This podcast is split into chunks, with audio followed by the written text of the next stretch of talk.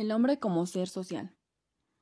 Como seres humanos nosotros requerimos educación, convivencia para educarnos, desarrollarnos y hasta para reproducirnos.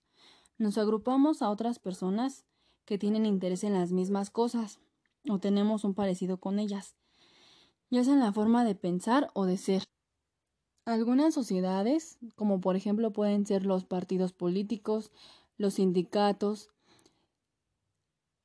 las futbolísticas, etc. Para entender el pensamiento político de Aristóteles, es importante comprender que la polis tiene un topos, un lugar concreto, es decir, que nuestra pertenencia tiene también una adscripción espacial. Dice Aristóteles que el ser humano es un ser social por naturaleza y el insocial por naturaleza y no por azar es, es más inhumano que más humano. La sociedad pues por naturaleza anterior al individuo el que no puede vivir en sociedad o no necesita nada para su propia suficiencia. Un hombre aislado no puede desarrollarse como persona y de ahí nuestra tendencia a agruparnos en vez de aislarnos. Un ejemplo es el nacimiento de las redes sociales y su rápida expansión a pesar de que nuestros avances científicos y tecnológicos han hecho que los otros seres humanos sean menos indispensables en nuestra vida. Es por ello que continuamos inventando nuevas formas de comunicarnos y convivir en sociedad. La organización de la sociedad requiere de la naturaleza política del hombre, y esta organización deriva el derecho, gracias a la virtud de los ciudadanos y a la práctica de la justicia.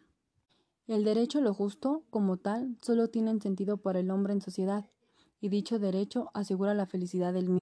Somos seres porque nuestro cerebro es social, y convivimos con la familia, con los amigos, con los compañeros de trabajo, etc. Nos sentimos igual o a su vez diferentes. En su obra de filosofía política, Aristóteles afirma que el hombre es un ser social y político. La sociabilización es la naturaleza del hombre. Según este filósofo, la familia es la primer comunidad o sociedad formada que es necesaria para el ser social. En función de satisfacer las exigencias físicas y espirituales, el hombre necesita vivir en sociedad, ya que el hombre raciona individual no es autoficiente, requiere de ayuda y protección de los demás de su especie, formando lo que llamamos comunidades. Nos convertimos en seres humanos porque necesitamos de la sociedad cosas como alimentos, vestido, educación, vivienda, trabajo, Nosotros, como personas, comunicamos nuestras necesidades. Gran parte de lo que somos procede de otras personas que van dejando su huella en nosotros, de una u de otra manera. Durante toda la vida entablamos con las personas que nos rodean. Podemos pasar, pensar, podemos pensar por nosotros mismos, pero dependemos de la sociedad.